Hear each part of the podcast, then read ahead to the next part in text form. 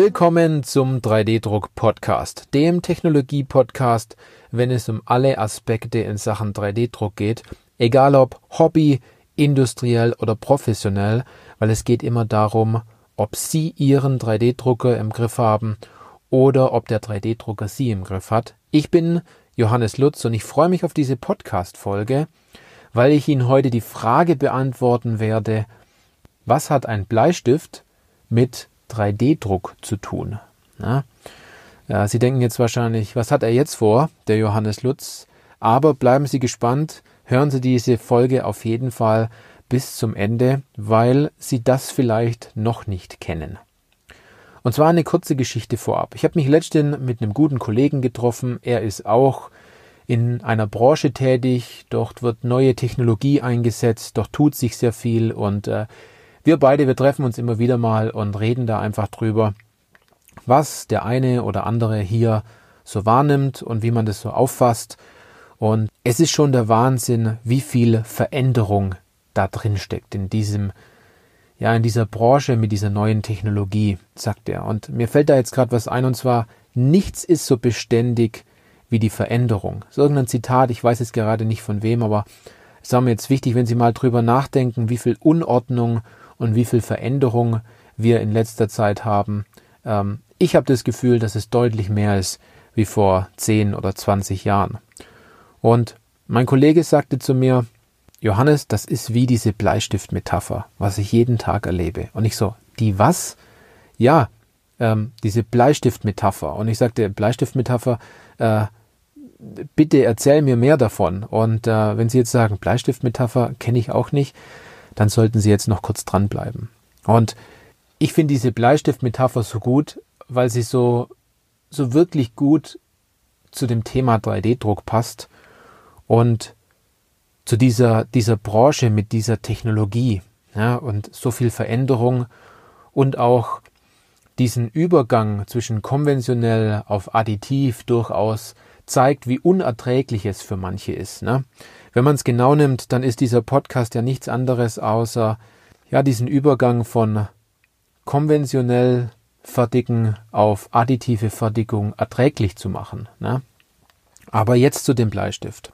Jetzt stellen Sie sich doch einfach so einen Bleistift vor. Das heißt, ja, der kann blau sein, der kann grün sein, der kann äh, mit Mustern sein, der kann auch gelb und schwarz sein, ne, wie so ein Bleistift ist. Aber wichtig, stellen Sie sich einen Bleistift vor, der hinten einen Radiergummi hat und der so einen Clip hat, damit Sie den auch zum Beispiel an ein Stück Papier hin äh, machen können oder in die Hemdtasche, dass er nicht rausfliegt. Und wenn wir den Bleistift jetzt betrachten und unser Bleistift ist richtig spitz gespitzt, ähm, dann fangen wir jetzt mal ganz vorne an. Und zwar hat jeder Bestandteil dieses Bleistifts aus meiner Sicht so ein bisschen besondere Charaktereigenschaften, die sich ja auf menschliche Charaktereigenschaften übertragen lassen. Das wäre zum Beispiel ganz vorne an der Spitze. Ich nenne es mal, das ist die Elite und es sind die, die das allererste Mal so eine Technologie ausprobieren, die ihre Ideen umsetzen, die die Fehler machen, die die Praktiken mit anderen teilen, die ganz fokussiert rangehen und ähm, versuchen, diese Schwächen auszumatzen. Ich möchte schon fast sagen, das sind die,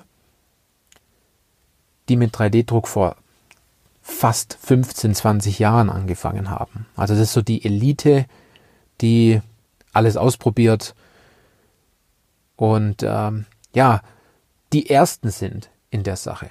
Dann, wenn wir ein Stück weiter gehen, dann gibt es ja so diesen Holzteil, der gespitzt wird und das sind mehr oder weniger die Scharfsinnigen aus meiner Sicht, die Nachmacher. Und zwar sind es diejenigen, die beobachten ganz genau, was die Spitze vorne macht, übernehmen das Beste, lernen aus diesen ganzen Fehlern, setzen nur das um, was gut funktioniert und machen richtig tolle Dinge daraus. Also, wenn man das zeitlich sieht, ähm, vielleicht die, die vor zehn Jahren mit 3D-Druck angefangen haben, ne? die haben geschaut, was tut sich, was kann man machen, wir probieren aus. Aber das Wichtigste ist, dass sie etwas tun und dass sie wissen, auf wen sie gucken müssen und natürlich schauen, wer ist erfolgreich, wer tut da was und haben sich ein bisschen was abgeschaut. Dann gibt es ja diesen Schaft, diesen Bleistift Schaft. Und dort gibt es ein cooles Wortspiel dazu. Und zwar im Englischen sagt man ja zu diesem Holzstück The Wood. Und ähm, gut übertragbar ist hier they would, also sie würden. Und das sind mehr oder weniger die, die sagen, wenn doch nur. Also die würden diese neue Technologie ja nutzen, wenn andere sie einrichten würden oder man ihnen genau erklärt, was zu tun ist und wenn das Ganze läuft und sie müssen dann nur noch auf den Knopf drücken und ähm, das Ganze funktioniert. Das ist so dieser, diese sie würden Charaktereigenschaft. Ne? Wenn doch nur das wäre, dann würde ich das auch machen. Ne? So sind wir leider auch oft gepolt. Wenn ich das nur hätte, würde es mir dann ja auch besser gehen. Was meistens ja gar nicht stimmt. Dann gibt es diesen, diesen Clip an diesem Bleistift. Ja, das ist, man kann schon fast sagen, dieses Anhängsel. Wenn es diesen Clip überhaupt noch gibt, wenn der nicht schon an dieser Sollbruchstelle schon abgebrochen ist. Ne? Also man, man kann sagen, das Anhängsel. Ich sage dazu Seminartourismus. Ne? Also es sind so die Charaktereigenschaften, man weiß alles über 3D-Druck, man kennt sich fachlich hervorragend aus und man ist bei jeder Fortbildung dabei und man kann richtig gut fachsimpeln und äh, wenn es um Anwendungen geht, kennt man ganz viele Anwendungen, aber man setzt nichts um. Das Schlimme ist, dass man selber nicht umsetzt, aber das Allerschlimmste ist, wenn man alles weiß, wenn man vielleicht Abteilungsleiter ist oder ein Team hat und das Team das auch nicht umsetzt, das ist das Allerschlimmste, ne? wenn man alles weiß, aber nicht in die Handlung kommt. Dann muss natürlich an diesem Anhängsel, an diesem Clip natürlich auch noch eine Muffe sein. Und diese Muffe, die nenne ich so ein Stück weit die kritischen. Also das heißt, das sind die, die klammern sich immer an das, was sie kennen und eine neue Technologie hat dafür erstmal überhaupt gar keinen Platz. Also haben wir früher schon so gemacht, werden wir auch weiterhin tun. Und äh, das kann sehr gefährlich sein, wenn man die Firma in 20 Jahren vielleicht noch betrachten will. Natürlich ist nicht alles von 3D-Druck abhängig. Aber wie oft haben manche Firmen eine Technologie komplett verschlafen? Und ich muss dazu sagen, ich fühle mich auch ein Stück weit verantwortlich dafür, dass die Firma, die heute nicht in 3D-Druck investiert, es in 20 Jahren vielleicht nicht mehr gibt. Also, aber jetzt zurück zu dieser Bleistiftmetapher. Das waren die Muffen, das waren eher die kritischen. Und ganz hinten ist ja meistens ein Radierer, ein Radiergummi. Und ich nenne es mal die Gegner. Das sind die, die in einem Actionfilm meistens die Bösewichte sind. Und die streben absolut danach, möglichst viel oder gleich alle Arbeiten, die die Spitze vorne macht, rückgängig zu machen. Das sind die, die sie, die von Grund auf erstmal dagegen sind. Ja? Ich denke, dass Sie so Leute kennen, die ihnen erstmal ins Wort fallen und bevor sie ausgesprochen haben, was sie eigentlich wollen, sagen die, nee, machen wir nicht. Nee, haben wir schon immer so gemacht. Und manchmal ist es auch der Fall, dass man heißt, ich gehe eh in zehn Jahren in die Rente und äh, da muss jetzt ein 3D-Drucker auch nicht noch her. Wenn man heute darüber nachdenkt, wie das vor 15 Jahren ungefähr war. Ja, und schon sogar noch ein bisschen länger, als man gesagt hat, ach, ein Computer, das ist nichts für mich.